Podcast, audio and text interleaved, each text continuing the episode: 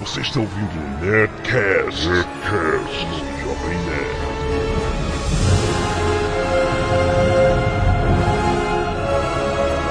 Landa, landa, landa, nerds! Aqui é Alexandre Antônio, Jovem Nerd, e eu quero saber o que está acontecendo com a minha voz! Aqui é o Blue Hand, quem vai ser abduzido agora? Aqui é o Tucano e eu também estava bêbado quando fui abduzido. Emilian Shakhanov, natural da Bulgária, naturalizado brasileiro, 52 anos nesse país. Aqui é a Zagal e nós esquecemos de falar de Alf, o é teimoso. Muito bem, muito bem, nerds! Estamos aqui nesta semana na continuação do Nerdcast 112B de ufologia. Nós vamos falar sobre os outros fenômenos, as coisas que acontecem, Força Aérea Brasileira, Varginha, tucanos caindo. então não vamos perder tempo, vamos para os e-mails. Canelada.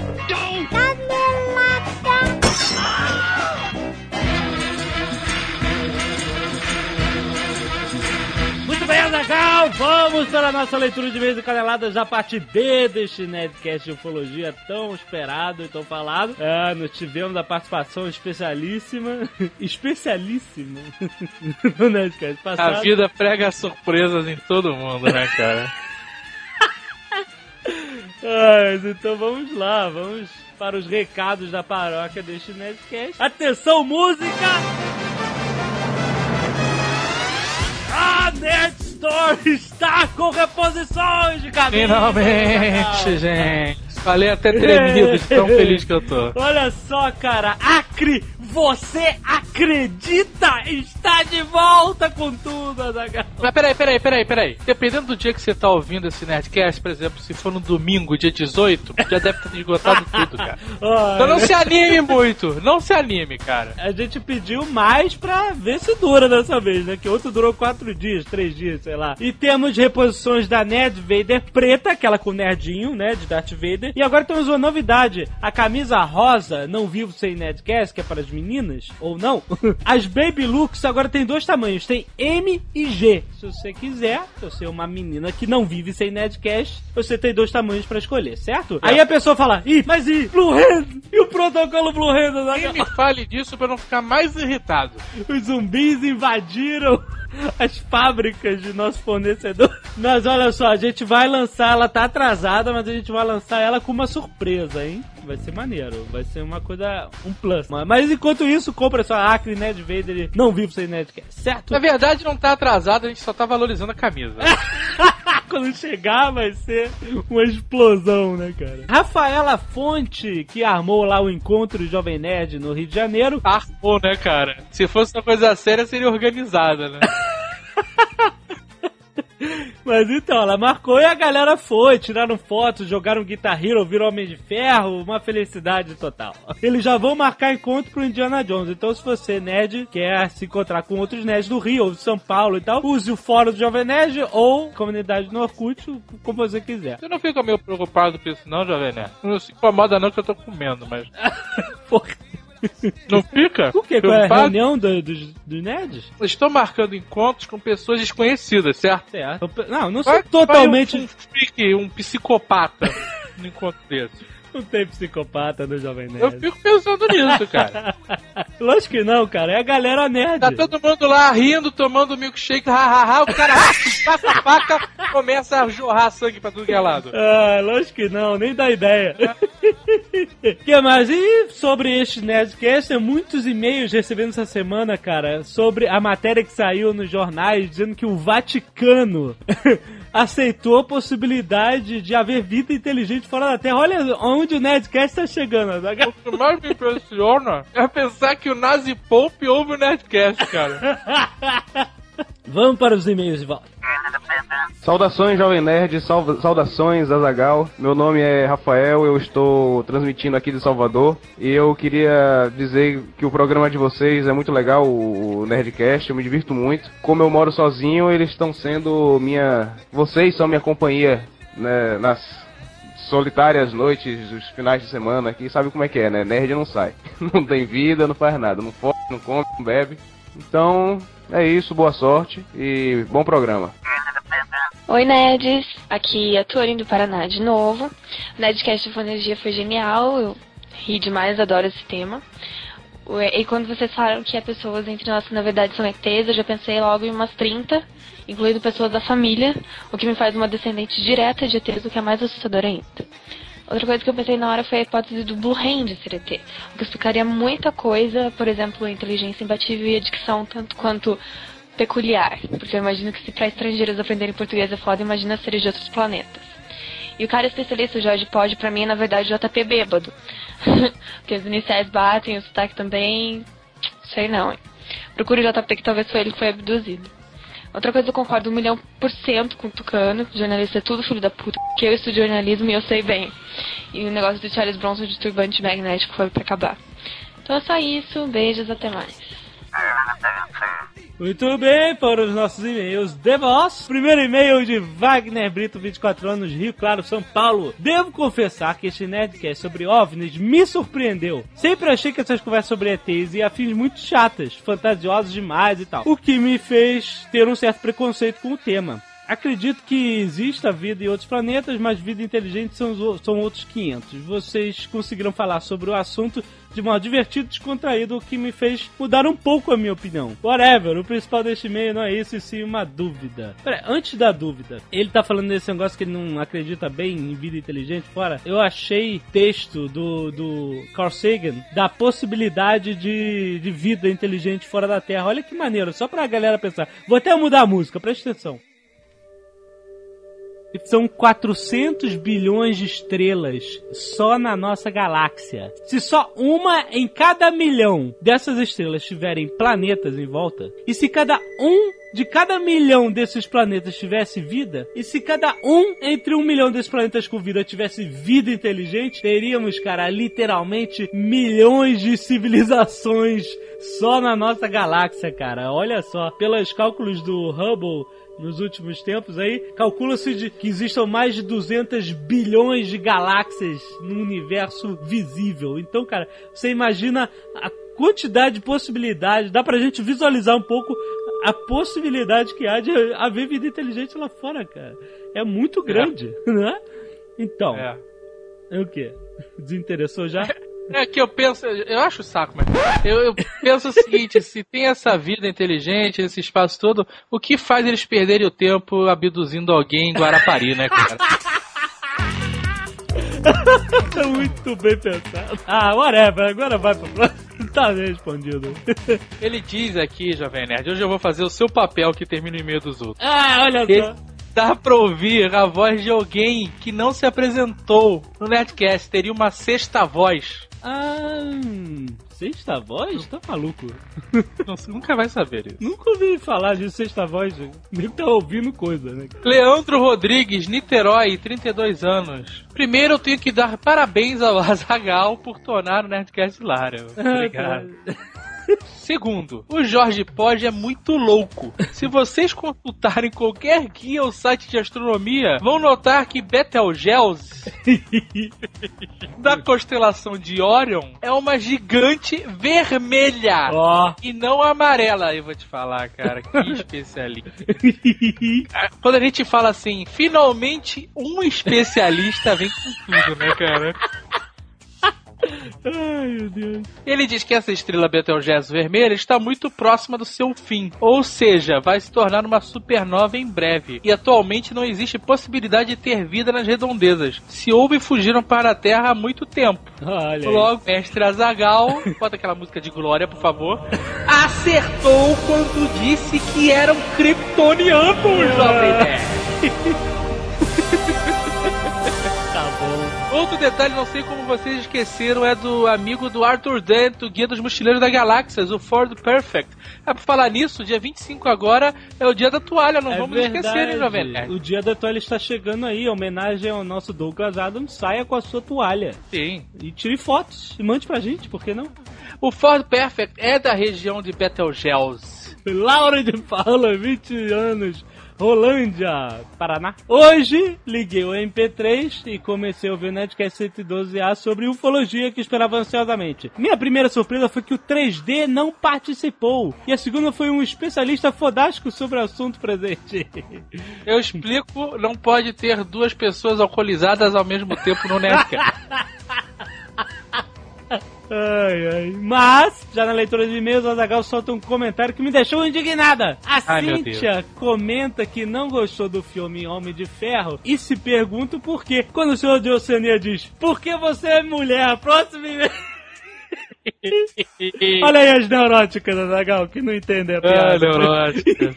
Você deve ser maluco, Azagal. Como assim? Eu assisti o filme na quarta de estreias e ainda sonho com robôs destruindo florestas, batuco o tema do Homem de Ferro e nem... E ela disse aqui que gosta pra caramba e tal, e não entendeu a piada. Mas tudo bem.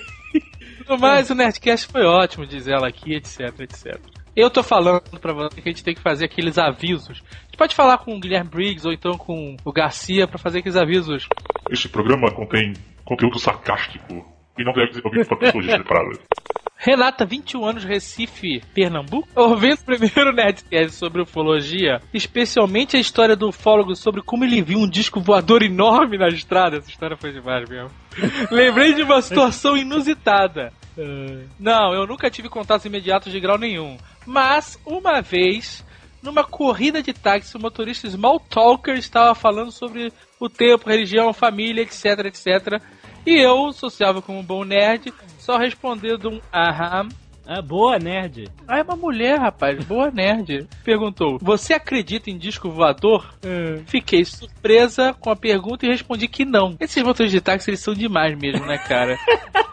Eu ri. Eles estão demais, cara. Estão demais. Aí ele contou como certa vez, dirigindo com um amigo na estrada, viu um disco voador enorme, redondo, cheio de luzes, parado no ar. Ah, é Eles ficaram abismados com aquilo, não era percebido por outras pessoas, né? Olha aí aquele. Uma explicação muito simples, né, cara? Ai. Exato. Fiquei sem saber o que responder e soltei o famoso não acredito em bruxas, mas que elas existem, existem. Aham. Como não tinha mais nada pra falar a respeito do assunto bizarro e tinha mais uns 15 minutos de viagem, procurei a coisa mais bizarra, bizarra, bizarra que tinha ouvido falar. Então, disse: Ouvi dizer que o mundo vai acabar em 2012, possivelmente por uma invasão alienígena. Que a mulher embarcou na parte de small talk, sacou? Exato. né? O taxista achou que eu fosse mais maluca do que ele, porque o assunto morreu ali. É o Nerdcast aliviando as tensões nas relações do dia a dia. Ou não.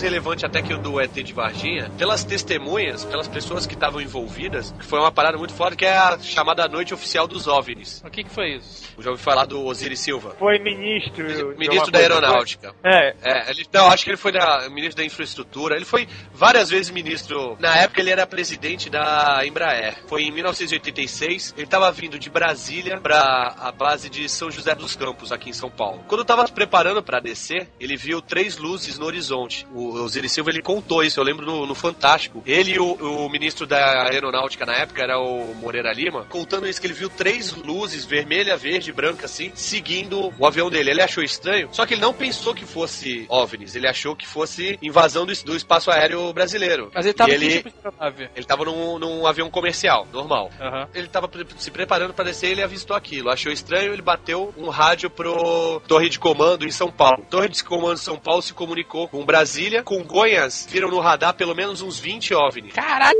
Que isso. Perto do. Perto do, do, do- da onde ele tava com o avião. Lembrando que OVNIs são objetos voadores não identificados. Eles não viram 20 discos voadores. No radar provavelmente não era um balão, mas não eram disco voadores, eram OVNIs. Sim, Eram sim, contatos Era. no radar, né? É, É então porque eram podia 20. ser uma aeronave stealth. Pois é, e foi isso que eles acharam. Não que fossem os americanos, mas sei lá, em 86 talvez fossem os russos. O ministro da aeronáutica foi informado e mandou levantar dois caças supersônicos Mi- é, é, Mirage, da base aérea de Anápolis, em Goiás, e Toda dois. Fala isso. Foram os que os urubus não derrubaram. Sabe que o maior problema com caça miragem é o urubu, né? Que entra Que? na turbina e derruba. Que isso? Sério? É sério. Bom, subiram dois caças é, miragem de- da base de Anápolis e dois F-5 da base de Santa Cruz aí no Rio, né?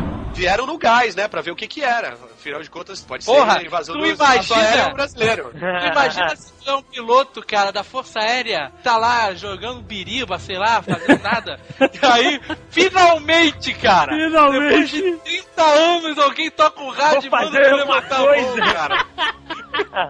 Ah, não, fala isso. Isso acontece direto, cara. Invasão caras de os espaço caras aéreo. decolam direto pra interceptar aviãozinho levando pó. É, tem muita coisa aí, cara. O que aconteceu foi o seguinte: os caças avistaram os OVNIs e foram, pra- foram pra, pra cima deles. E assim, são é, aviões velhos, o F-5 e o Mirage são velhos, são, mas são supersônicos, né? Aham. Andam pra caralho. E foram atrás dos bichos. Os bichos começaram a ir em direção ao mar e de repente fizeram. Nem me viu. Nem motoboy.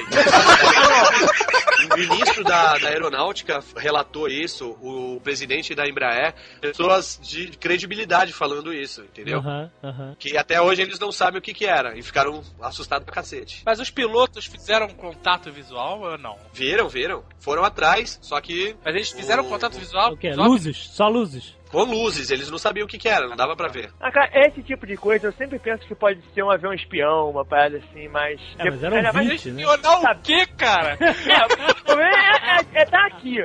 Mas. tá com o GPS quebrado, né, cara? Era pra estar em Cuba e parou aqui. Sabe? Pode ser isso, né, cara?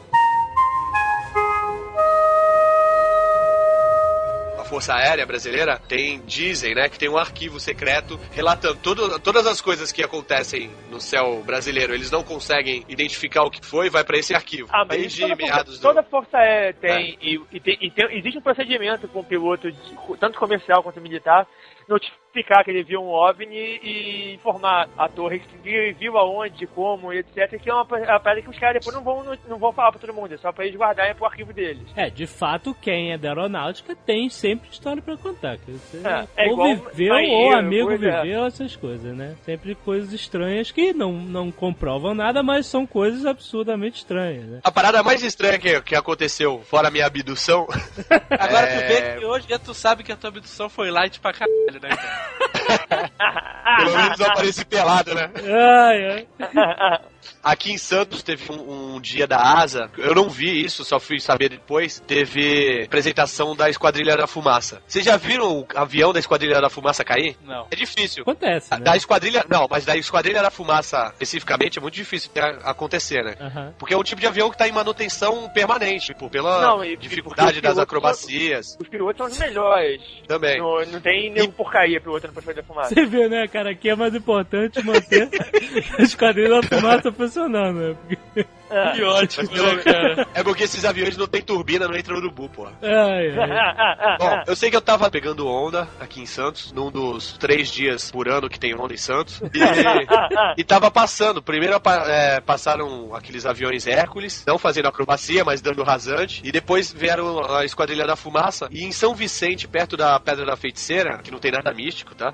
Caiu um, um avião da Esquadrilha da Fumaça. Aham. Foi mó, caralho, mó auê aqui, mó caos. Depois de um tempo, acharam um vídeo de um cara que filmou Ah, eu vi isso no Fantástico. Você lembra disso? Lembro. Passou, passou um É, objeto. aparece um, um negócio assim muito rápido passando pela asa do avião. Exato. A asa solta e, ele o avião cai. Muito sinistro esse vídeo, cara. O piloto morreu? Putz, não sei, cara. O piloto, viu- o piloto com certeza viu o que aconteceu. Esse videozinho Ou paradas, não, eu- ou não, foi muito rápido, cara. Foi um negócio. Tchum. Muito rápido, né? Tem uma história de São Lourenço, tava tendo um show desses de Esquadrilha da Fumaça. Olha a história. Aí todo mundo tava lá na rua vendo no local onde tava rolando as acrobacias. E aí, no dia seguinte, quando as pessoas foram revelar seus filmes ou botar o chip no computador, o que seja, porque ficaram lá batendo foto dos aviões fazendo acrobacia, várias pessoas identificaram nas fotos manchas assim como se fossem charutos, sabe? Como Isso, charutos, sabe? exato. Mas isso foi história só de contar também, né? Ah, Eu nunca vi nada, mas falaram isso no jornal.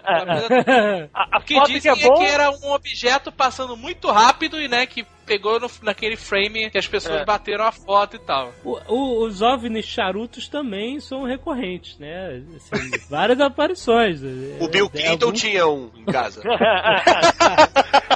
Não, esse aí quem viu muito é a mãe que eu Levinsky, cara. De fato, né? Tem várias aparições de charutos no mundo inteiro. Essas fotos dos OVNIs charutos Ah. são só fotografias ou existem eles filmados Não, também? tem filmado charutos também. Tem charuto fumado também, né?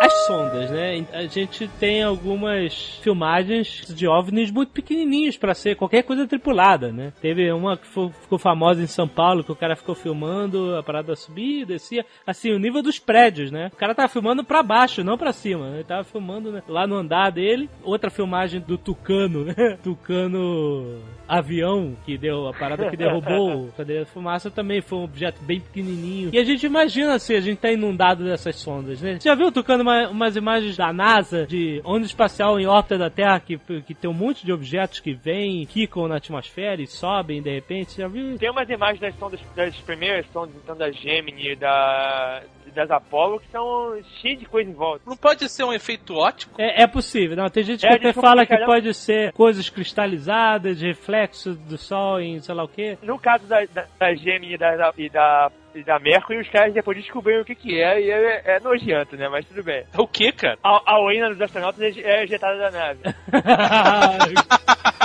Que ótimo, cara. Excelente. Não tem como completar o resto, né? É, não tem onde o ser humano não vá que não faça sujeira, né, cara? Os caras projetam uma nave pra sair do planeta, vencer a gravidade, E mijar, e mijar no entrar espaço, no porra. vácuo espacial e a única ideia que eles tiveram de fazer com o mijo era jogar no espaço. Cara, é uma coisa de todo, é uma coisa de todo homem, mijar pra marcar o território. Marcaram o território tá Ai, meu Deus.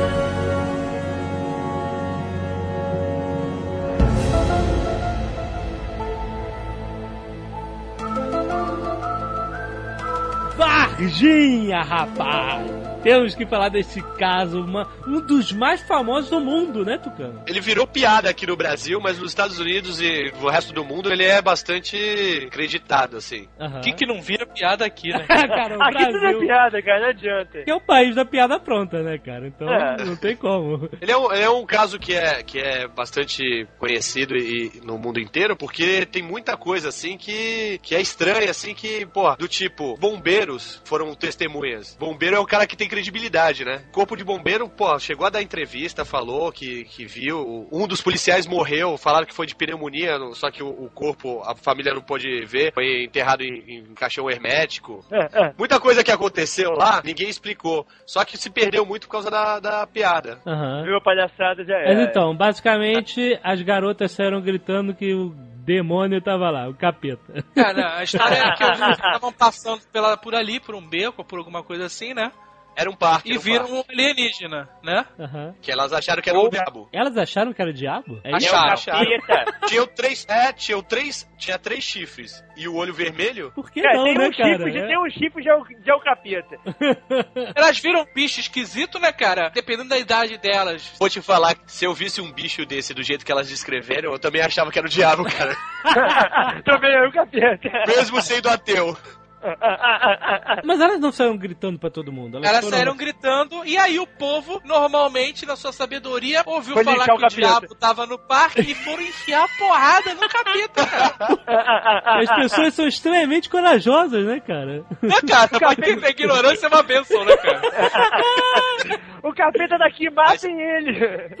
A mãe ligou pro corpo de bombeiros e os bombeiros foram lá pra ver o que que era, porque acharam que era um bicho. Que era um, um bicho, certo. É um É. bicho selvagem. E foram lá. E eles realmente chegaram e cercaram o, o bicho e saíram na mão com o bicho pra, pra capturar e botar dentro de uma caixa. Caraca, que isso. Levaram pro posto médico. Acho que foi um tambor de metal, não? Não, acho que foi uma caixa mesmo, de madeira. E quando chegou no posto médico, que o bicho tava ferido, na verdade, né? Aham. O médico olhou e falou assim: Caraca, porra, é essa, eu nunca vi na vida, não tenho competência pra, pra cuidar disso. Certo. Mandaram É. pro hospital. Aí no que mandaram pro hospital, já chamaram polícia, já chamaram exército. Tá fazendo testemunhas aí pelo caminho, né? Já tem o cara do posto médico. Pois é. E aí o que, que aconteceu? Tinha um ufólogo que tava lá investigando um outro caso de, um outro, de outra aparição no mesmo bairro, só que em outro lugar. E os bombeiros acharam também esse, esse outro. Parece que um deles não sobreviveu. Usaram força demais.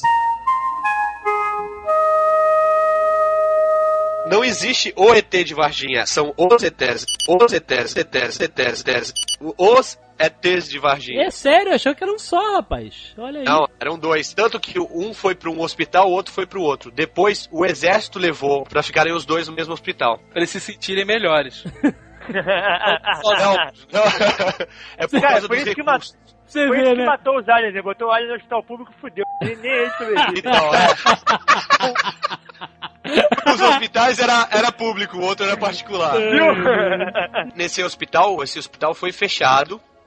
Tinha caminhão do exército na porta. Isso a cidade inteira ficou sabendo. Então alguma coisa aconteceu. As coisas que dão credibilidade pra essa história são essa sucessão de fatos, presença do exército, essas coisas no hospital, é isso? Isso. Porque a, a testemunha tem as garotas que até aí pode ser qualquer coisa. Não, mas tem os bombeiros, que são uma testemunha Mas os forte. bombeiros não guardaram segredo? Caraca, não, não rolou isso? Depois que, que o exército trocou duas ideias com eles, eles realmente. É, porque na verdade não os falaram mais. militares, né? Ah, Eles mas então- a hierarquia.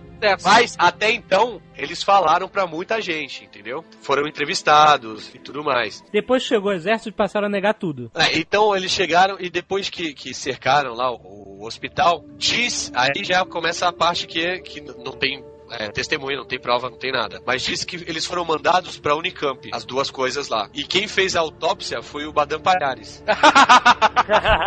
Quem é esse? Foi o cara que fez a autópsia do, do, do PC Farias. Ai, meu Deus. Esse cara não tem credibilidade. Ele falou que o PC Farias se matou com três tiros na testa com a mão amarrada nas costas.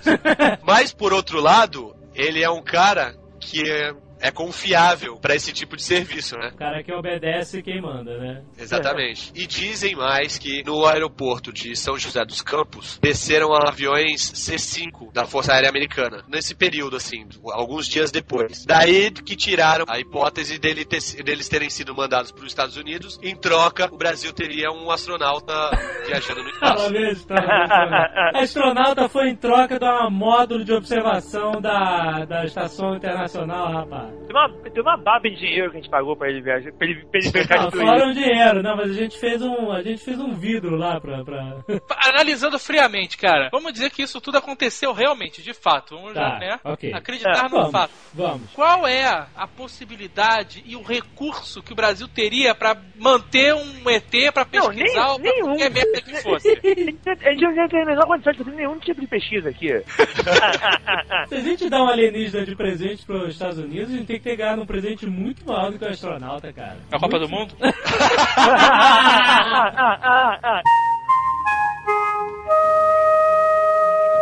Se é alienígena, se é um, um animal diferente, se é um experimento, se é qualquer coisa, provavelmente ninguém vai ficar sabendo. Que aconteceu alguma coisa, aconteceu. Ah, ninguém tá vendo aí caminhos do coração, rapaz? Tá tudo Cara, aí! Menino lobo, rapaz. não, menino bobo não dá, putz, grama. Mas o que se deu bem nessa história mesmo foi Varginha, né? Que ganhou um. Ganhou um ganhou polo turístico, Não, né, Exato. apareceu no mapa, Varginha até agora não Apareceu no é, não tinha nada. O que, que tinha lá em Varginha? Nada, era São Lourenço, né, cara? É o é assim. Loch Ness brasileiro, né? Exato.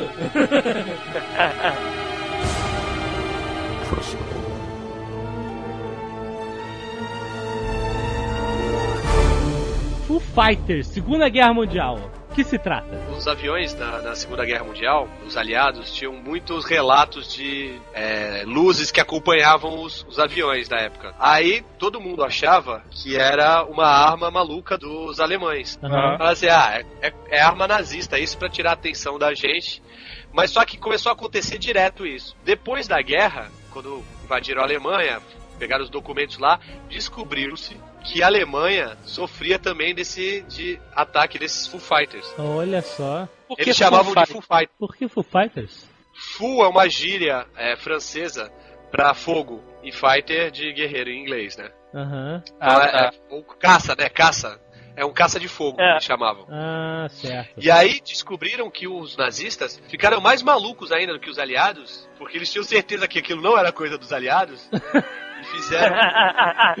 Porque eles sabiam que eles eram fodas de tecnologia, Se né? alguém tivesse que, que inventar aquilo, teria que ser eles. né? Exato, né? Pois é. E aí eles Mas tem- criaram uma base chamada Base Especial número 13, que era Ah. um projeto secreto de investigação. Se, se eu botar pelo nome de Operação Uranus e tinha por objetivo recolher e avaliar, descobrir o que, que eram essas paradas que seguiam os aviões alemães. Falando em parada de avião alemão, tem uma história da. Depois que os americanos capturaram o- as bases alemãs e pegaram os documentos, eles chegaram a descobrir que os alemães estavam fazendo testes com um disco voador. Não um disco voador espacial, não. Os alemães estavam fazendo é, naves em forma Eles de disco. construindo. É, e que os, alemães, os americanos pegaram várias das naves em forma de disco e desenvolveram. Ah, eu já vi eles subindo lá, uma Com, aquele- com, navezinha. aquela, com aquela navezinha da April. Mas ela é ligada num cabo, com energia, o Aquela nave cacete. da April, e depois daquele teste, eles fecharam a April, tiraram a nave, sumiram com a nave e o, o projeto foi classificado como secreto. Meu Deus. é uma empresa canadense que, que faz para o exército. É, cara, mas um Porra. idiota de longe vendo uma nave dessa subir, É cara. lógico. porra. Voador, é? Não, é. O, o velhinho Até porque que eu era o disco voador, né? É, era um disco voador. é, de fato é um disco voador. Provavelmente o único disco voador. É. O velhinho que eu entrevistei lá, ele passou a infância dele na Bulgária, né? Que ele era búlgaro. Aham. O Emilian Shakonov. E ele disse que a primeira experiência dele com OVNIs foi na Bulgária na, na época da guerra, que ele falou que estava na cidade dele e era diariamente era bombardeado pelos aviões alemães. E era assim, eles bombardeavam de manhã e de e final da tarde, por exemplo. Eu Não, não me lembro se era isso que ele falou, mas tinha o- os horários. Tinha uma É, rotina. sempre, sempre tem É, uma e que apareceu e que apareceu alguma coisa que as metralhadoras antiaéreas ficaram tentando atirar, que foi no meio da tarde, que era fora do comum. Eles acharam que os nazistas estavam é, variando o ataque. Que eles tentaram atirar, não conseguiram e não conseguiram nem reconhecer, porque era muito rápido, muito mais rápido do que os caças alemães. Olha aí, Nimitz volta pro inferno, rapaz. É.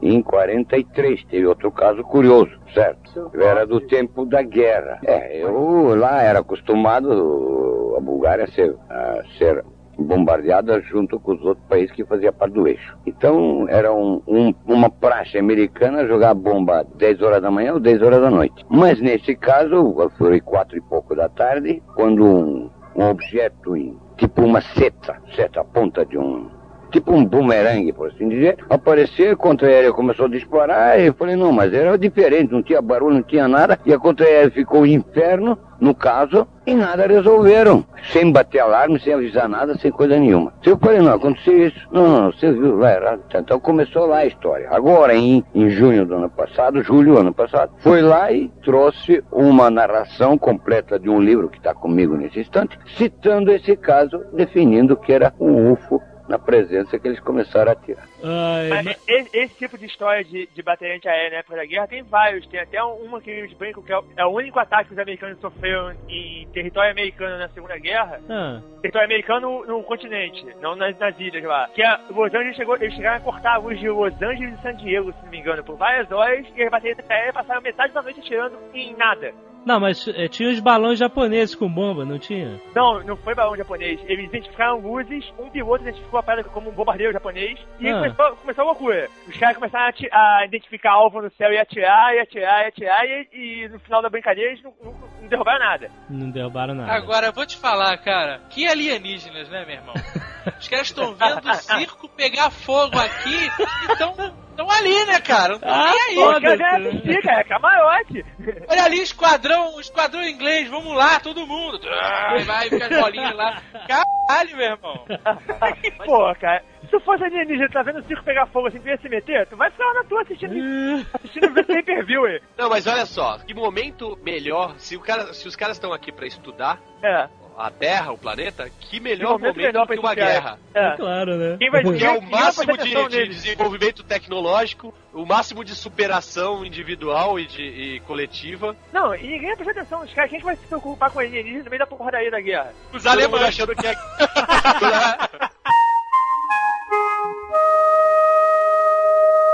Vocês repararam que esse negócio de alienígena, de avistamento, de abdução, eles escolhem as pessoas pra fuder a vida mesmo, né, cara?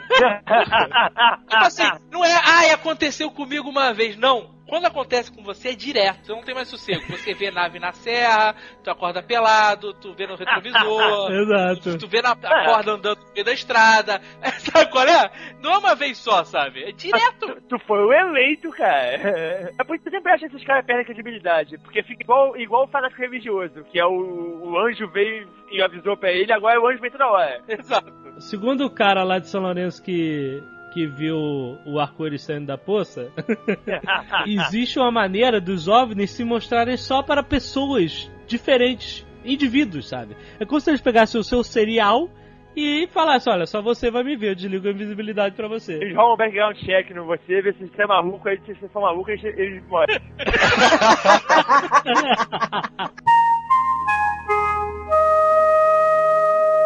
Tem outro tipo de objetos não identificados que são os OSNIs. São os objetos submarinos não identificados. Que a gente fala pouco, mas é, quem gosta de ufologia sabe que tem de montão. Mas também é péssimo Channel. É, existe, até um existe até uma passagem no diário de bordo do Cristóvão Colombo, quando ele estava navegando em direção à América, de algo muito esquisito que ele viu na água, e tinha luz, e tinha sei lá mais o que, e tal, que os ufólogos é, é, consideram a possibilidade de ele estar descrevendo um OSNI, lá, lá em 1492.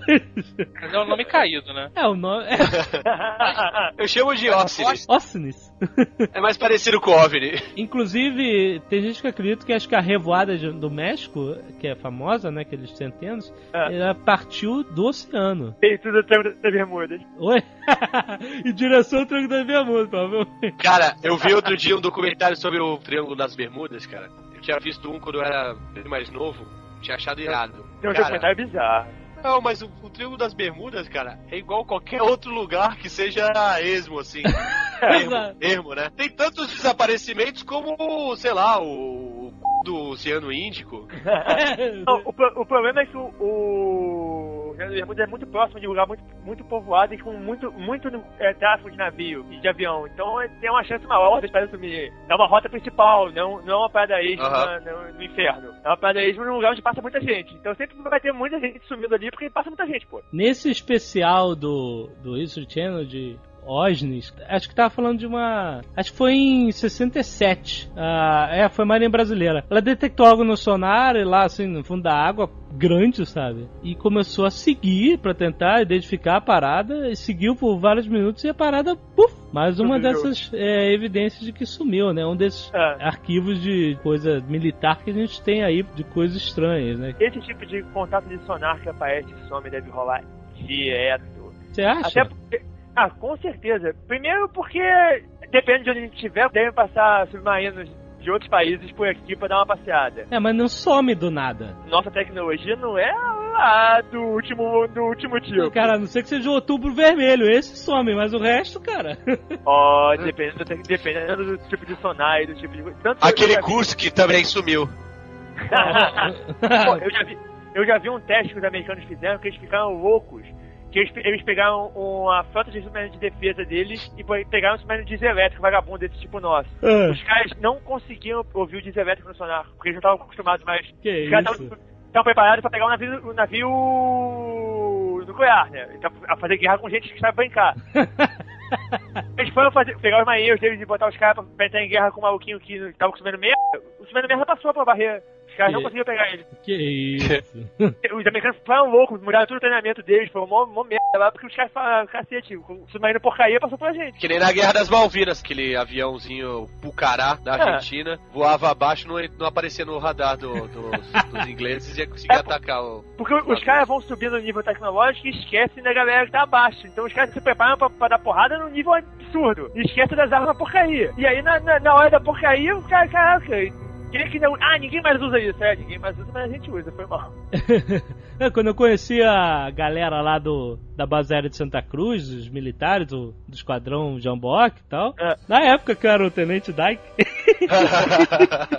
é, eu fiz um tour lá pela base aérea e tal, e contaram várias histórias. Eles falando que teve uma época que eles fizeram um intercâmbio lá com os americanos e os brasileiros da, da Força Aérea, né? Ah. Deram um pau nos americanos em questão de metralhadoras. Os caras não estão acostumados. Eles não estão acostumados. Aqui no Brasil, pra você treinar com isso, é tão caro que os caras treinam tanto com metralhadora que eles são fodas.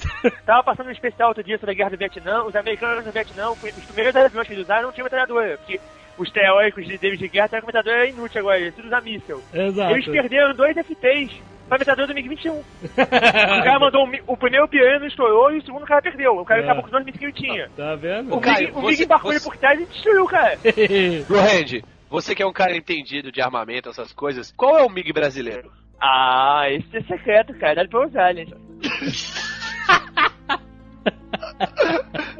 Eu não É. conheço o MiG brasileiro. MiG brasileiro? A gente não tem MiG? A gente não comprou armamento da Rússia. Motivos óbvios.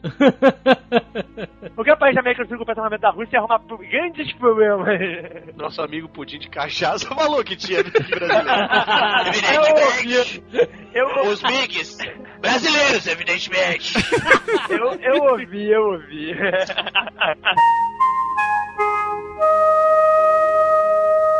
Tem é, histórias bizarras daquele especial do Discovery de. de Discovery não, History Channel, da, da tal história da base russa de pesquisa. Tu chegou- tu Ah, é, qual o negócio russo? Tem ligação lá com o meteoro que caiu? No... Parte do- Essa parte do meteoro foi um especial que eu achei muito maneiro, porque eles- eu- o que eles falaram no documentário, isso aí tá no documentário, é que na época do meteoro foi em 1900 e pouco, foi isso? É, acho que sim. Foi, foi uma parada que foi como se fosse uma bomba atômica. E, de- e depois, depois os comunistas tomaram o poder e é, na época que o Stalin estava no poder, pro Stalin, pessoalmente, aquela porra era uma arma é, extraterrestre. Ele pagou uma galera pra investigar a parada, porque ele achava que aquela porra era, um- era uma arma extraterrestre, que aquela parada não era um meteoro porra nenhuma. Aham. Diz que os russos capturaram mais de uma nave extraterrestre e que os russos teriam derrubado um OVNI. Ah, é, eu lembro, falou Feito, isso. dog, ter feito dogfight com o OVNI e teriam conseguido derrubar o OVNI. Isso é uma vergonha, né, Zagal?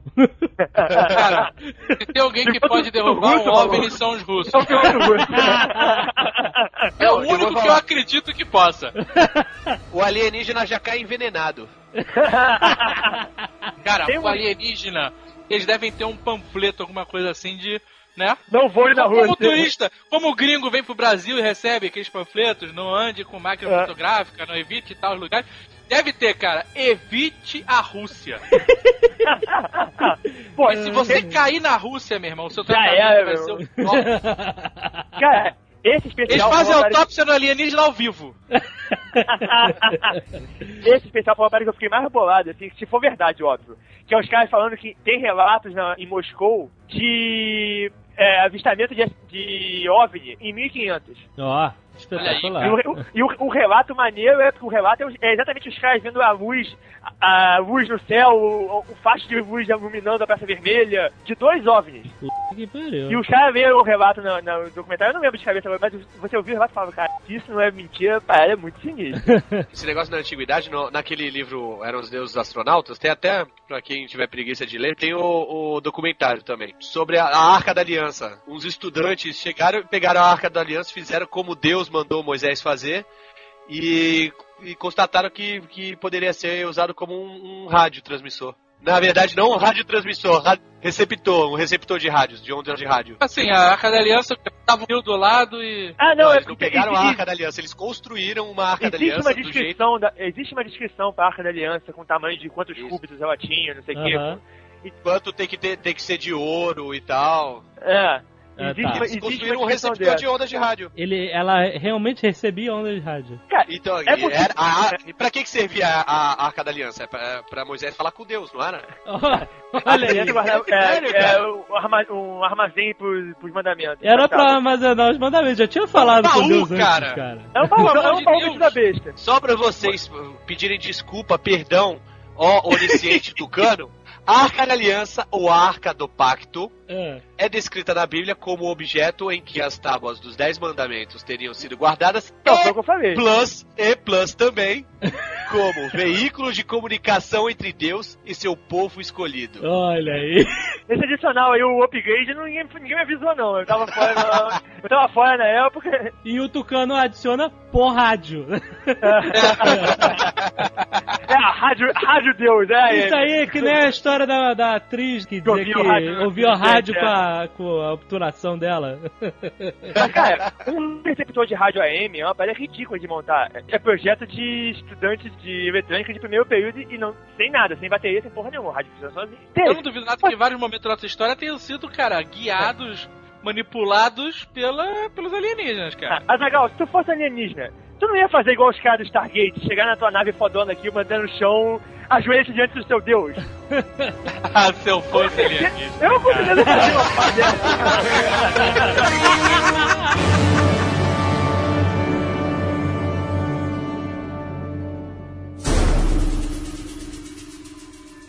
É, a gente já falou aqui sobre a presença extraterrestre, a Zagal estava falando da presença extraterrestre na nossa história, e temos esses mistérios sobre as pirâmides do Egito, tem até hoje gente que discute, né, aqui como a gente falou. As linhas ginásticas, As linhas de Nazca? aquelas linhas- aqueles desenhos no, de- no, no deserto do, do Atacama. Ah, sim, pois é. Platô de Nazca. É. Mas olha só, Stonehenge, Ilha de Páscoa, Machu Picchu, mas eu acho que todas essas, essas coisas citadas já foram muito bem explicadas por historiadores e arquitetos, engenheiros. Sim. É, pir- tanto os pirâmides quanto os monolitos. Não é difícil, cara. 2 milhões de escravos resolve qualquer problema. Porra. É porque ó, no tempo que achavam que era impossível de construir, tinha outro, outra coisa que pegava aí, que era a, a matemática, que era muito avançada, né? Aham. O que rolava mais era o desprezo nosso pelo mundo antigo. A gente sempre, sempre se pensava que eles eram os primitivos idiotas que não seriam capazes de fazer um negócio desse. Exato, Aí exato. E não partia, é- partia-se dessa premissa pra, pra negar, negar o resto todo. Pois é, não tem como, cara. Nós podemos fazer sim, não duvide do ser humano, cara. Na Ilha de Páscoa, o, o problema não era nem de, de como eram feitos, e sim como eram transportados, porque eles eram feitos no meio da ilha Aham. e levados para pro litoral. Pra né? borda, é. É, só que aí os, os estudantes de engenharia foram lá e conseguiram, de jeito rudimentar, levar. Eles pegavam cordas e eles iam rolando de ladinho, né? Não, não deitado, em pé. Você coloca ela inclinada Aham. e aí você começa a rolar ela de um lado, rolar do outro e você chega lá. O que pegava nesse caso também da Ilha de Páscoa é que tinha uma, uma lenda dos habitantes de lá de duas pessoas que eram de fora da ilha, que teriam ido pra lá e que transportavam fazendo essas é, estátuas voarem. Então, como tinha essa lenda, o pessoal falou assim: é, não dá pra transportar, só voando. Então já. É, Exato. foi, foi, foi os alienígenas. Foram os alienígenas. Foram- é, os caras eram alienígenas. É. E se os alienígenas quisessem fazer uma coisa impressionante mesmo, por que eles, sabe, sei lá, não fazer um buraco até o centro da Terra logo, sabe? Cara, Não, se o mas alienígena isso quisesse é fazer um negócio impe- impressionante no Egito Antigo, fazer uma pirâmide de vidro, cara. Eu ia, falar, eu ia falar quase isso, mas se quisesse fazer alguma coisa impressionante, fazia um crânio de cristal. Valeu, Indiana Jones. É, Sabe que existem esses crânios, né? Crânio de cristal? Existe? Existem, foram achados no México. Olha só, nada por acaso, seu George Lucas. Eles são lapidados, eles são lapidados, assim, provavelmente não foram feitos pelos astecas. Foram achados lá, mas suspeita-se que o cara que achou Ah. mandou lapidar, levou pra lá e fez a descoberta, entendeu? Ah, ele implantou a descoberta. É, É. isso. Mas mesmo assim, é um trabalho, assim, porra, perfeito. Aham. trabalho Hoje em dia foda. tem que fazer a, é, a laser. Ah, cara, mas não é como qualquer escultura? É difícil assim de fazer? É, é, tem uma aparelho com as marcas, que não tem marca de instrumento, é uma palhaçada dessa qualquer assim. É, É isso mesmo? aí. É, Dá uma lixada? Não, não dá? Não tira mais? ah, cara, sei lá, não sei trabalhar com cristal. Cristal não é muito minha praia. Essas linhas de, de Nazca que o Lohand falou, que são legais também, que elas são, são, tipo, tem beija-flor, aranha, tem um monte de figuras, mas que você só consegue perceber que aquelas linhas são alguma coisa de uma altura muito alta. Do, do céu, assim, você- Do céu, tanto tá que no, no Chile tem uma. É, no Chile tem um passeio. Você pega um avião e vai sobrevoar essas linhas no platô de Nazca. Mas preste atenção, mais uma vez, tudo que você precisa é de matemática e engenharia. Você constrói qualquer coisa de qualquer tamanho. What the point? Qual é, o, qual é o- a, É, a que lógica? nego A lógica é adoração a algum deus, cara. Como qualquer Cara, mas os caras, os índios fudidos do caralho que não faziam nada. Vamos, desenhar aqui um passaralho gigante. Cara, o Gold chegou pros caras e mandou o que ia pra ela, os caras fizeram, Cara, porra. Cara, mas pra que, que o cara vai desenhar um pássaro? Cara, pra quê? então Você me manda tem- dinheiro, pô. Desenha uma, um cifrão gigante. Que como que o alienígena maluco que mandou ele fazer, porra? Você não tem como explicar essas coisas. Isso é adoração a Deus, é religião, cara. Não tem como explicar. Eu, se fosse alienígena e quisesse fazer um negócio impressionante, sabe o que eu fazia? Um desenho do disco voador, que tal? Eles desenham só borboleta, essas porra que tem aqui. Por que, que não faz o desenho do do Futuro? Da, do, do, do disco voador, qualquer porra assim? monolitos de Stonehenge? Você sabe, Tucano, a gente conhecia o monolito, né? Você lembra do monolito? O que, O que que é? é o monolito, cara? A gente conhecia um cara.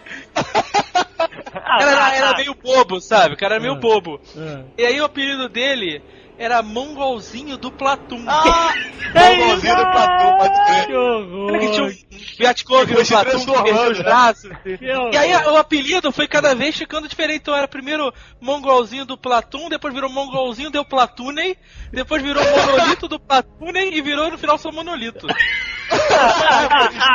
Como é que virou monolito do meio, cara? Mono, monolito do Platune. Meu Deus, cara. Tá bom então. Piada interna de vocês, né?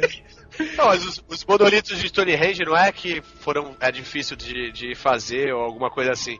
É porque é, não se sabe qual o povo que fez, né? Porque não foram os celtas, foi antes dos Não, celtas. Os foi celtas antes já, deles, já é. acharam, já acharam aquilo lá pronto. Ah, mas já tinha já- gente lá é, 5 mil anos já, cara. Essa parada de é, extraterrestres da Galileia. Tem o pessoal ali, os amigos do JJ Benítez, sabe? Do... Cavalo de Troia. JJ Benítez, né, cara? Ele Cavalo- se perdeu, né? Por É. quê? Porque o cara escreveu um livro legal, que é a Operação Cavalo de Troia. Ah, Só que ele quis lucrar com isso de uma forma inacreditável, cara. E fez 18, Cavalo de Troia. Cavalo de Troia, cara. A parada perdeu completamente a credibilidade, sabe? cê- que credibilidade, cara? É um livro de ficção, Não. seu maluco. Não, não, peraí. Na época que foi lançado Operação Cavalo Era de Troia, foda. a galera ficava se perguntando, será que é verdade? Mas isso era um, tipo um ARG dele. Cara. Não. Tudo bem, Mas só o livro que- é bem escrito, cara. Você fica bolado. Aham. É porque, como o cara tá escrevendo pra leigos, talvez pra um físico não seja bem escrito, mas quando ele tá escrevendo pro e o cara fala de geografia, de história, de linguística, de física quântica, começa a falar do, do- dos prótons e dos quantiums, e começa a formular uma teoria que a gente começa a falar assim, porra, não é possível que o cara entenda disso tudo.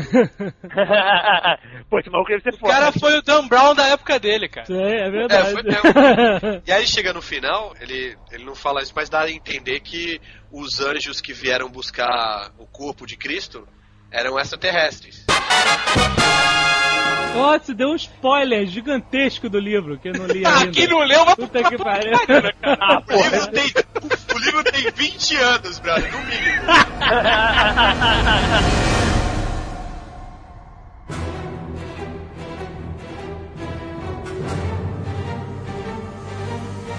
Então vamos falar rapidinho dos filmes que temos que ver, que tem extraterrestres, são muito bons, né, cara? Por que não citar ET, Contatos Imediatos de Terceiro Grau, dois filmes. calma aí, calma aí. Ah. O ET é uma merda foda. Não, é um filme de criança. É um filme de criança.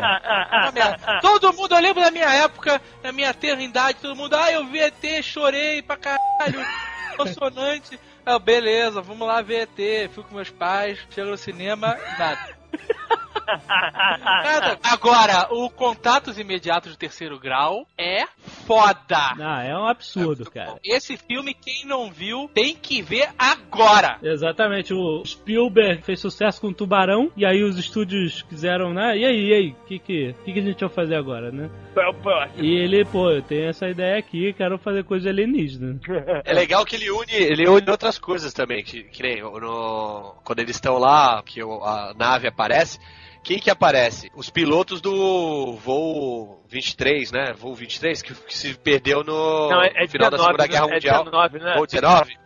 Acho que é. Aparece os, os pilotos do voo 19, que foi um- uma esquadrilha que se perdeu no Triângulo das Bermudas. Quer dizer, ele já Ah. une, falando que o Triângulo das Bermudas era, na verdade, Ah, o foco de alienígenas, né? Sensacional, muito bom. E o Richard Dreyfuss, demais, né, cara? Ele, ele fazendo aquela montanha lá com purê de batata, depois com. depois cheio de lama na, na sala dele, maluco. A galera fica maluca, né, cara? Você vê, né? Ai, você sabe que ele é um ator extremamente problemático, né? Porque ele é, ele é foda, assim, um puta ator, mas ele é um, um gênio infernal, sabe? Assim, o cara é extremamente temperamental, quer mexer no filme todo. É Dizem mesmo. que é um saco trabalhar com ele. Caraca. Por isso que a gente não vê tanto ele quanto deveria, cara, porque ele é foda. É, ele é muito bom, cara. Ele é muito bom. Só o Spielberg aguenta esse maluco. E daí que veio a nossa Plim Plim da manchete, né, cara? Que era a musiquinha.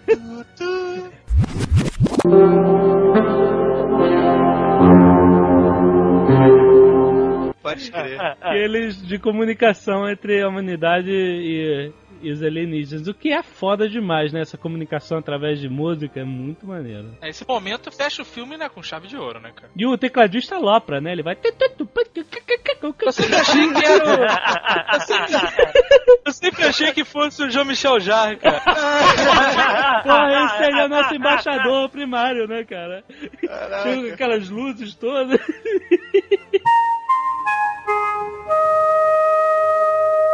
Independence Day, uma merda foda.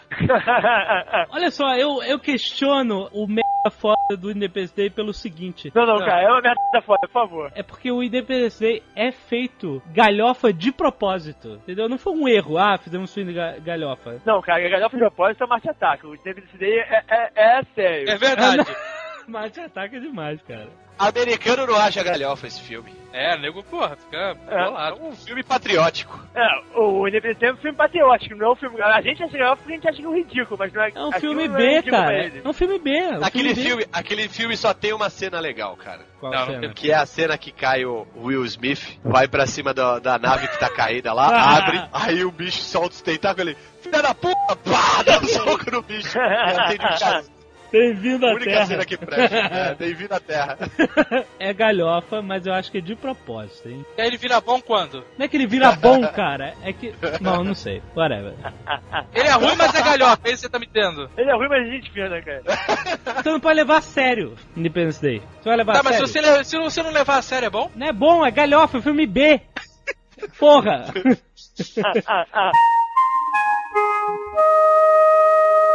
Olha só, Guerra dos Mundos, né? Teve a versão antiga do Orson Welles e agora do Spielberg, que muita gente criticou, mas eu achei bacana, eu gostei. Não, cara, eu achei que ficou fraquinho, porque não é a Guerra dos Mundos, é a tensão familiar do, do baixinho que trabalha mal com a, com a loirinha que grita, com o, o- o- a, a Terra sendo invadida de, de pano Exato, de fundo. pô. exato. É porque eu achei, eu achei, eu me senti na, na pele, assim, como seria uma pessoa normal a- quando aconteceu a invasão, porque todo filme de invasão alienígena e tal, a gente vê o exército e a aeronáutica, todo mundo lá, os cientistas, e esse não, foi uma galera fugindo. Eu achei isso interessante. Mas você sabe que esse filme é a Guerra dos Mundos, Ah, que realmente é interessante, mas que de ET mesmo não tem quase porra nenhuma, né? É. Mas esse filme, ele é um estilo eh, do, do M. Night, né, cara? Do Shyamala. exato. É um é- filme com É. um assunto e no final é, não tem nada a ver com aquela porra. O filme, é, na verdade, é sobre é, o comportamento humano em situações extremas. Exato, é mais É. isso E aí do o que... cara, não, filme de alienígena, vamos ver o filme de alienígena. Não, na verdade, era alienígena só pra te enganar. pra É o pano de fundo, é, é o caso dos sinais também. Os Sinais é um filme muito Não, é um maneiro a que foi mal vendido. Exato, Porque ele foi vendido como um filme de alienígenas e é um filme de fé. É, é um filme sobre a fé. exato, exatamente. Verdade, mas os sinais é muito bom. E até a parte É. da alienígena é boa. Sim, Não, sim. então, mas a parada é o seguinte: se você vai pro cinema pra ver um filme de alienígena, você sai frustrado. Sai puto. Ah, sim. O que aconteceu com muita gente. Eu avisei um amigo meu, olha, você vai ver o filme, vai passar aí na tela quente, mas não é um filme de invasão alienígena, isso é pano de fundo. Aí ele falou, porra, maluco, se tu não me avisasse, eu ia odiar o filme. ele acabou gostando por... Expectativa, né, cara? Exato, porque ele É. viu sob outra ótica, né? Quando eu vi o trailer, eu achei que era. que era o quê? Que era um filme que explicasse os campos de trigo, Ah. círculos ingleses, alguma coisa assim. É. Mas os sinais têm sentido duplo, né, no filme. Não é só... Ah, Aham, é, é, é. é. Mas esse, esse, esse filme Sinais, eu lembro que quando eu tava assistindo no cinema, aí eu lembro exatamente da parte que eles começam a mostrar vários depoimentos, né, das pessoas e vídeos e não sei o que lá na televisão. É. E aí, ah, e agora temos um vídeo lá da puta que pariu do Brasil. No Brasil. E aí, você, você já tá tão incrédulo no- do- em relação ao Brasil no cinema, né, cara? Que você acha que o cara vai falar, pero que sim, pero que não. Exato. E aí tu começa a escutar assim, tá ali, cara, tá ali, cara. Aí, cara, eu fiquei boladaço. Olha aí, outro. Esse maluco... Que é isso, cara? Faz, traz uma realidade que você não espera pra aquela cena, a, sabe? portugue- a portuguesa achou que era real o vídeo. Porra, Meu Deus do céu! Caraca, eu não sabia disso. Onde é que teve isso? Aquela, você vê uma coisa muito distante da realidade do filme, né? Você tá vendo o cara do nada assim falando português. Agora, voltando ao Guerra dos Mundos, É. o mais legal do Guerra dos Mundos não foi nem os filmes, né? Foi a é, locução do. Ah, foi a locução pegadinha, né? Pegadinha do malandro. 38. Pegadinha. Pegadinha do malandro que nem se suicidou, o vagabundo ligando pra polícia, Ah. Não, exército. foi, foi, Pegadinha Não. da vida. que se acabou com foi o essa pânico do cara. A parada do Orson Welles foi que ele tinha, ele tava numa, numa rádio que não era a rádio principal. A rádio principal tava tipo, passando, passando Jornal Nacional. E aí ele, quando começou a ler o texto, ele avisou, isso aqui é uma dramatização, Guerra dos Mundos. Ele só avisou tarará. no início e no fim. E aí, É. ele começou. Aí o que acontece? No meio da narração, é, acabou o programa lá que era o Jornal Nacional da Rádio, entendeu? E aí todo mundo mudou de estação e caiu no maluco falou: Meu Deus, tá todo cara! Nego foi todo mundo pra rua, cara. Foi uma galera, mais de um milhão de pessoas, aquele nego ligando, dizendo que viu, eu vi, eu vi! Falando nos jornais com a polícia, dando tiro pro alto. É sinistro, cara. Foi isso, foi lá na década de 30, né? Foi década de 30, é, foi 38. se não me engano, é. 38, 38. 38. Depois ele pediu desculpas é, pra todo mundo, não foi a intenção nem Depois que o nego tinha se matado, né? Pô, foi mal aí, cara.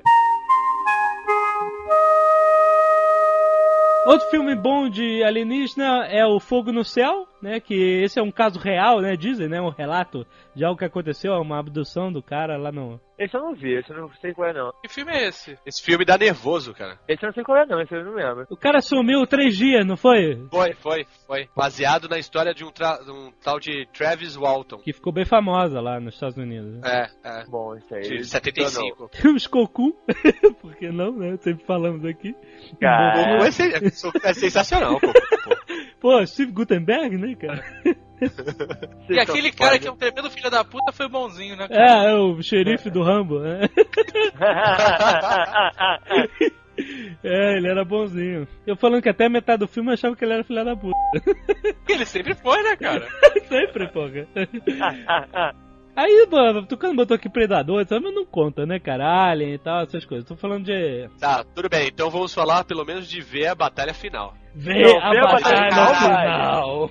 Isso aí, cara. isso aí, meu amigo. Marcou a infância. Regra dos 15 anos pra isso, hein? Ah, é, cara. A gente tem que criar um alarme pra regra dos 15 anos, cara. Porque esse feriado, quem viu, viu. Quem não viu, não veja, cara. A defeito Eu quase baixei, eu quase foda, baixei ô. outro dia. Não, não, cara. Esse é alarme dos 15 anos. Não, não, cara. não. Eduardo Sport eh, tem, né, eh, em DVD. A gente tava na casa dele e a gente botou pra ver e não dá não, cara. Não, cara. Chegou correndo foi lavar o rosto. Mas foi muito bom na época, não foi? Pô, na época que eu Pô, é. assisti, cara, eu ficava com uma agonia inacreditável. Foi do jeito que o Jovem Nerd falou, que as naves chegaram e aí aquele caos e eles falaram, viemos em paz, temos a cura do câncer, Exato. temos tecnologia, vamos ajudar vocês. E os caras eram os malditos comedores de ratos. É, Exatamente. Quem comia rato, mas eram uns bonecos muito mal feitos. cara, era horrível. Ai, ai. Era bom, mas era ruim. Eles eram hackers, né? O cara. Eles eram reptilianos. É, o maior choque é quando eles tiram, né, a máscara de, de ser humano, né? E aí você vê é um réptil muito mal feito por trás. E uma réptil se apaixona por um humano e eles têm um filho. É isso, a mulher comia carne Ah, crua, aí é um nojo. Quando ela tá grávida, não, é. O cara, o cara é reptiliano e ela é humana. E aí quando ela tá grávida do reptiliano, ele- ela começa a comer, querer comer rato e o caraca. Ai, cara, muito nojento. Tem o Fred Krueger nesse filme. Tem? mesmo? É, é, já tem o Fred Krueger. Agora, olha só, estamos falando de filmes assim, de contatos imediatos, nós não podemos deixar de falar de Contato.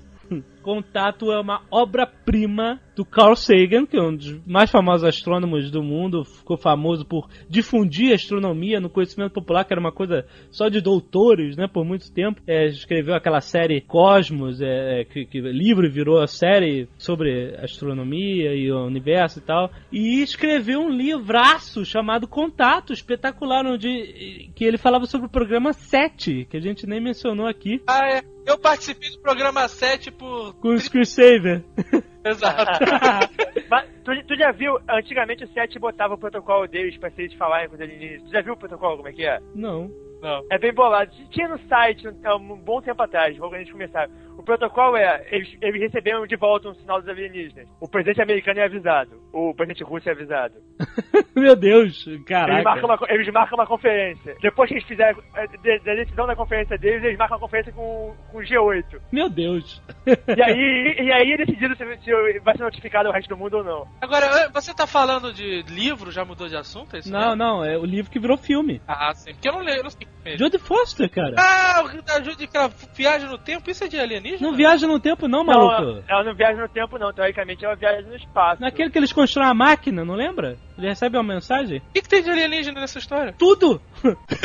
o, a parada toda é baseada no programa 7, que é o Search for Extraterrestrial Intelligence. Esse programa existe, existe. Eu não sei nem se já acabou, mas Não, não. o Sete, sete continua operando. continua, né? É um programa é, é, é, da NASA em que os astrônomos vasculham ondas de rádio vindas de- do, do espaço por todos os lados, né? E eles procuram algum tipo de padrão para detectar um sinal artificial, entendeu? Porque eles imaginam que é, se a Terra lança né, os nossos sinais de transmissão de rádio e TV para o espaço, eles podem um dia alcançar outro planeta, apesar de eu já ter ouvido uma teoria que depois de um tempo eles vão se dispersando, né? É, não. Quanto mais, quanto mais longe, mais fraco vai ficando o sinal.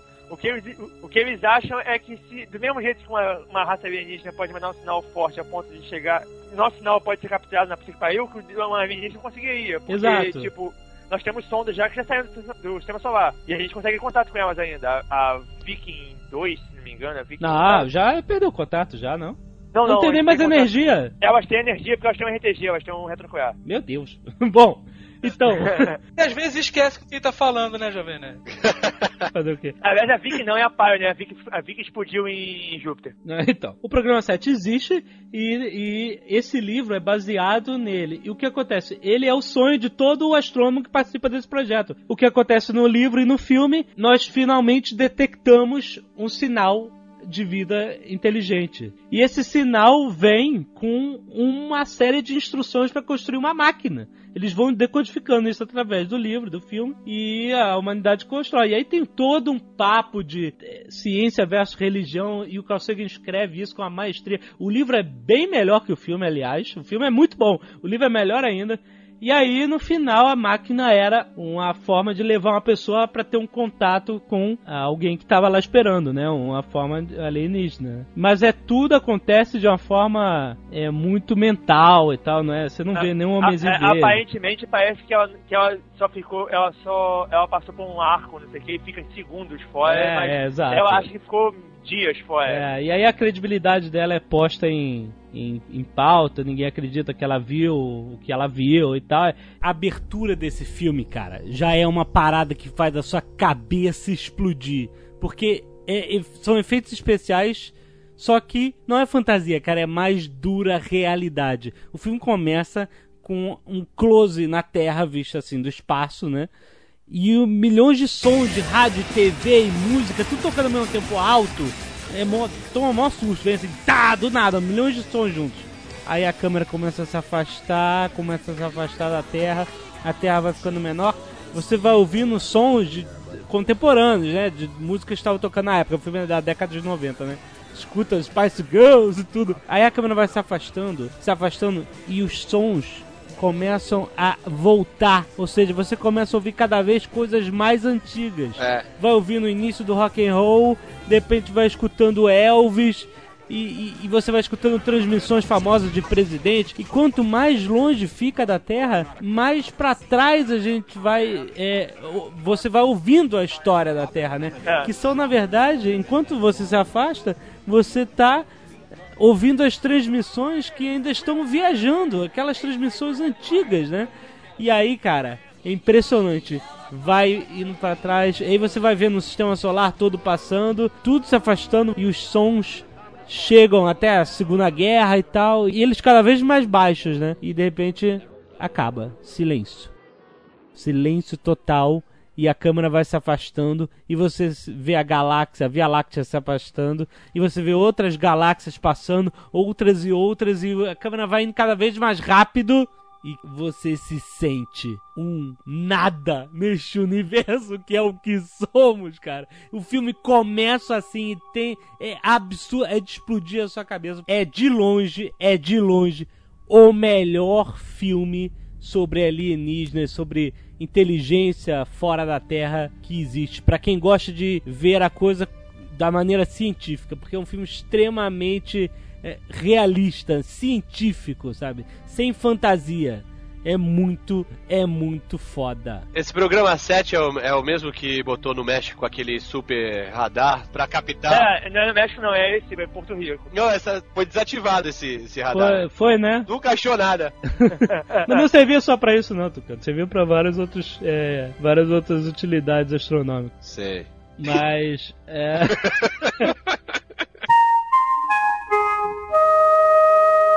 Tem que falar das séries. Séries, Arquivo X, por que não? Arquivo X. Já tivemos um Nerdcast sobre Arquivo X, cheio de caneladas. Stargate. Eu não consigo ver porque tem o MacGyver, cara. Cara, o, o MacGyver é divertido na parada. A diversão da parada é você ver o MacGyver e falar, porra, por que o MacGyver não resolve essa porra? Já tem o MacGyver aí, tão se fudendo por quê? Não, e tem mil Stargates, tem agora Stargate Atlantis, né? Tem, tem, eles fizeram, um spin, fizeram esse spin-off do Stargate Atlantis e fizeram mais um outro, É, parece. o Stargate, o inspetor de elevadores, tem tudo.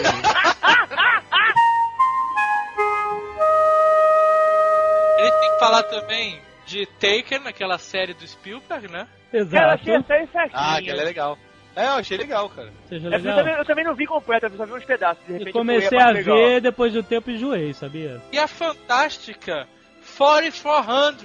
Ah, não, cara. Ah, não, não, isso não dá, isso não dá. o Adagal vê porque ele não consegue parar de ver, não sei porquê. Eu consigo, cara, é uma É o poder dos alienistas, cara.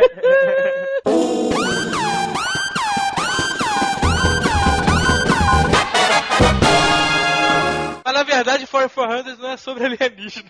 Eu sou maluco. Teve um plot twist da série, cara, na terceira temporada. Não? Ah, é? São sequestrados por quem? É, por eles mesmos no futuro. Ah, que ótimo. Ah, é, realmente tem isso. O vi uns spoiler, tu não manda aí. spoiler, o negócio é recente, pelo amor de Deus. Agora, epa. meu Deus, que pena, né? Entreguei 4400. Não mais.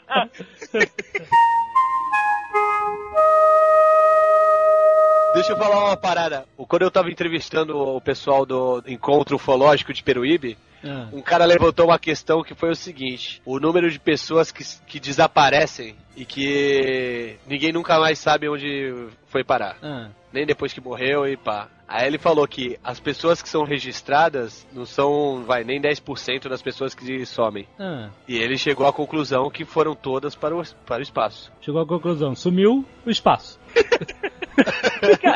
Pariu, né? Mas ele levantou, ele levantou uma outra questão que pode ter sido sequestrada por eles no futuro ou ou indo pra outra Greg? dimensão. Tá. Assim, morrer e ser enterrado numa vala assim não rola, né?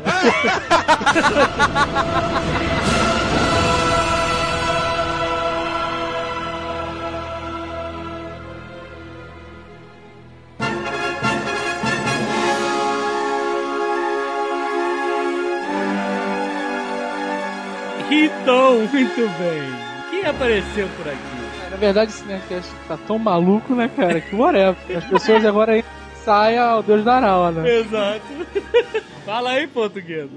Olha aqui, vocês não chamaram a gente. Você tem uma história de OVNI. Ai, ai, meu filho. Além da minha. Além das minhas claras de ovo, o que, que eu vou fazer com os ovnis? Essa história que você vai contar é lá de São Lourenço. Aí eu estava a sair uma vez do trabalho e aí vem um bando de manicures saindo de um salão. Ai, você viu, você viu? A nave imensa que passou por aqui. Que nave, ô gajo? Ô rapariga. Posta de nave. Passou, fez uma sombra enorme Ó, e nós todas vimos. Aquela água, né, cara?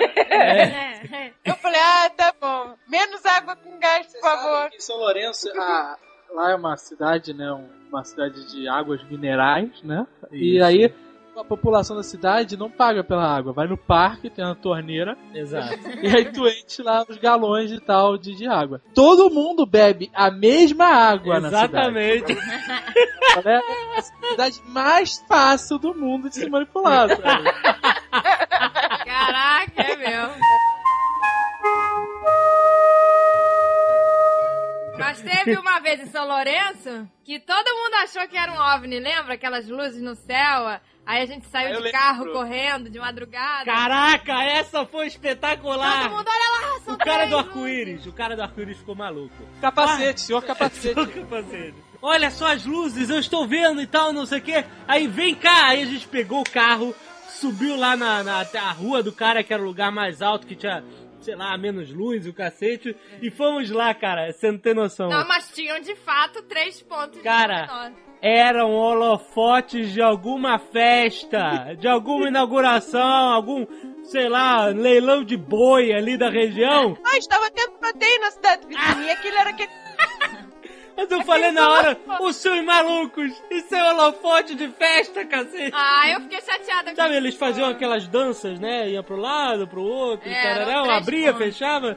Era óbvio, né, cara? E não, lá, maluco, a gente teve que pegar o carro de madrugada pra ver isso. Cara, mas eu fiquei triste porque eu queria que fosse verdade. ah, pois é, né? a gente sempre quer que seja verdade. E aí, então, um dia estávamos lá sem fazer nada, como sempre. e apareceu um amigo de infância da minha mãe na- no meio da cidade. Ai, meu Deus. Aí ele foi... Ele entrou no parque para tomar uma água com gás. Presta atenção. O cara nunca tinha bebido água de São Lourenço. Ele nunca tinha ido ao preso. O cara pisou na cidade, tomou um gole d'água e acabou, meu. Olha só. Ele entrou no parque pela primeira vez na vida dele, tomou um gole d'água e resolveu comprar uma loja dentro do parque. Pra vocês terem uma ideia, comprar uma loja no parque é o pior investimento que uma pessoa pode fazer, sabe? Porque o parque só fica cheio quatro dias por ano. É verdade. Ai, que E aí, quando o ingresso não é cobrado, né? É verdade. O que, que isso tem a ver com o discoador, cacete? Não, calma aí, calma aí. Aí a minha mãe disse: Ai, ô, ô gajo, vai lá em casa hoje pra gente botar os assuntos em dia. Pois, abrimos a porta. Aí ele, pois, eu trouxe uma fita aqui com umas poesias minhas. Aí eu fiquei, mas que bosta é esta? Poesia na fita? Ele é um druida, ele não escreve nada. Começa de repente a fita. O infeliz está com o nariz de palhaço. vestido de palhaço, recitando umas loucuras sem pé nem cabeça. Eu, eu disse bem, eu não consegui nem chegar à cozinha, já saí rindo. E aí o cara pirou. Daí em diante, minha filha, foi ladeira abaixo. Porque o cara começou a falar de ETs, que os ETs estavam aí, eles tinham forma de lagartos, mas se disfarçavam de homens. Olha aí, É. vê a batalha final. Isso seria O problema é que a televisão já fez tanta coisa e o cinema que os malucos não têm mais credibilidade nenhuma. É, é, eles não inventam nada de novo. É. Pois. E aí ele começou a falar que o Bush tinha o rabo de lagarto, que ele Ai, já meu- tinha visto, que vários políticos aí tinham rabo de lagarto. Rabo de lagarto? Como assim? Rabo de lagarto, E como ele- ele, ele conseguia ver. E como... Ah, ele... E- ah, era uma coisa espiritual. É, sei Ah, lá, tá. é uma maluquice. E ele falou que as aparições de Nossa Senhora aí pelo mundo são os hologramas dos ETs. Ai, ó. E aí, pra fechar com chave de cocô, ele vira pra mim e fala pra gente: Vocês sabem quem manda neste planeta? Olha, Vocês fazem ideia quem manda neste planeta? Eu, não, não, pelo amor de Deus, quem? Ele, as baleias! Eu, yes! eu sim! Eu vou dominar este mundo! ah, portuguesa, cala a boca. Ele falou que, que as baleias é que mandam aqui. As baleias. Não estou falando da minha raça, não. Estou falando daquelas que vivem embaixo d'água, sabe? Ele disse que os ETs, pra pisarem aqui, pedem permissão às baleias. Olha, Star Trek 4, a volta para casa. Se não tiverem permissão das baleias, eles não podem entrar. Dali a gente encheu o cara de vinho. e mandou ele pra casa porque ele bêbado ficava sóbrio.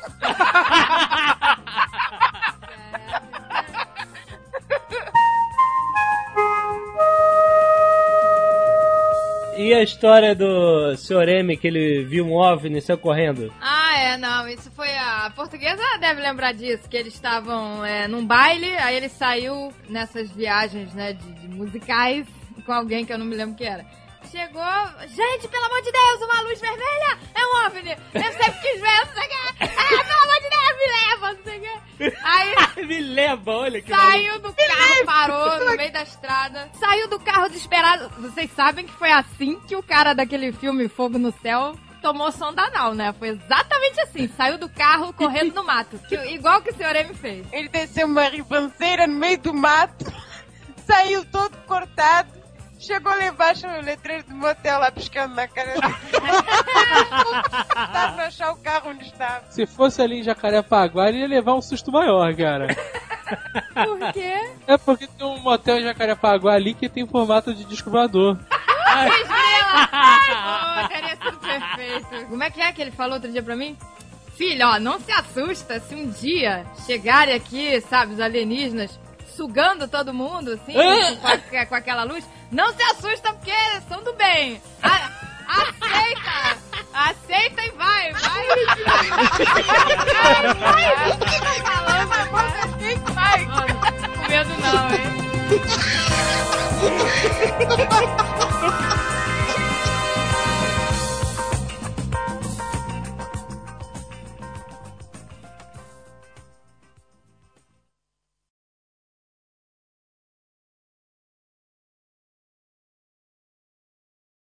Ô, meu, meu amigo, não, aí não, aí eu acho que eu não acredito. Eu tava, caralho, eu tava vendo a hora que ele ia falar. Ô, biscoito! Bota uma dose que o papi paga.